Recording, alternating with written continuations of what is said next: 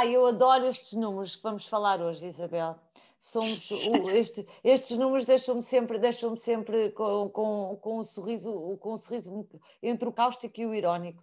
Olha, os números são da Associação Transparency Internacional, que o Expresso noticiou eh, agora na, na semana passada, mas o estudo todo, o estudo integral, para quem tenha interesse, o estudo integral encontra-se com um Google uh, e, e, é um relatório, uh, continua, Alexandra, mas é só para dizer que quem quiser saber mais a fundo pode procurar. Pode procurar e o estudo está, está disponível e aberto. Então, este estudo o que é que faz? Faz várias perguntas sobre a corrupção.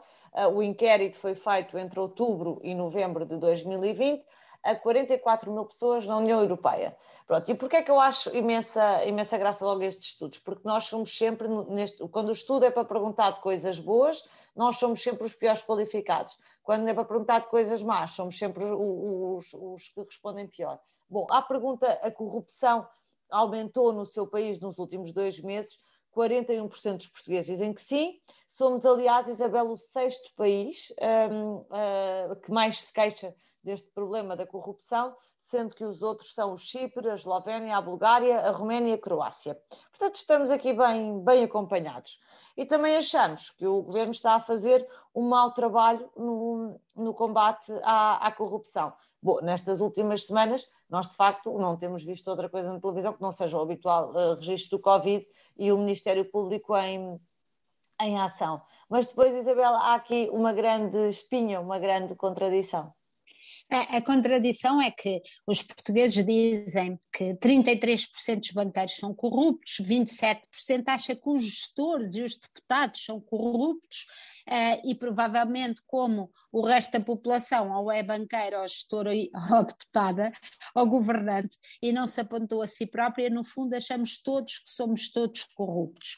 Mas depois Alexandra, e esta é que é a grande espinha, é que quando perguntaram aos portugueses uh, se meteram uma cunha nos últimos 12 meses, e entenda-se por cunha, se usaram a sua relação pessoal para aceder a um serviço público, 48% dos portugueses dizem que sim, e somos os terceiros da União Europeia. Como se o problema seja, da corrupção fosse só, eh, só os outros é que o poder, aquela entidade, nós não sabemos bem o que é que é, só aí é que não tem é que há todo o problema, aliás, em, em usar esquemas para se obter uh, algum tipo de vantagem. Quando o problema, se calhar, começa, Isabel, em cada um de nós.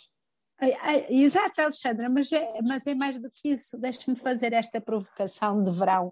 Um, será, já que somos todos corruptos e já que não achamos minimamente mal recorrer às nossas relações pessoais para aceder a um serviço público, e do lado lá para isto continuar a resultar, significa que no serviço público também acham normal uh, ceder a, a, uma pressão uh, de, de, um amigo ou, ou, de um parente ou de um familiar, eu pergunto-me, será que esta uh, fúria nossa pelos grandes corrompidos, pelos grandes corruptores, por este desejo dos que têm estado nas parangonas dos jornais, resulta também de termos pena de não sermos tão bons como eles, não sermos os corruptos tão hábeis como eles? É que isto depois parece só um grau, não é?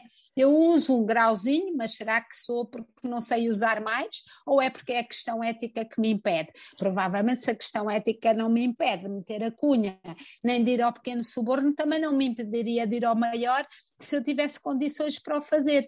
E nesse caso, se calhar, este nosso ódio à corrupção, é este desejo de que o governo não castiga, um, se calhar lá no fundo, no fundo, é por eles terem mais sucesso do que oh, nós. Oh Isabel, no fundo nós não temos um problema de corrupção em Portugal, temos outra vez aquele problema que nós falamos aqui várias vezes quando falamos de educação, do elevador social não funcionar, não é? Portanto, claramente, se o nosso elevador social funcionasse, nós já nos sentíamos, a quem responde, que, que, eles lá em cima é que são corruptos, se o elevador social funcionasse, já podiam dizer somos todos corruptos, ou será que nessa altura dizíamos que afinal não tínhamos um problema de corrupção em Portugal porque toda a gente tinha acesso a ela? Exato.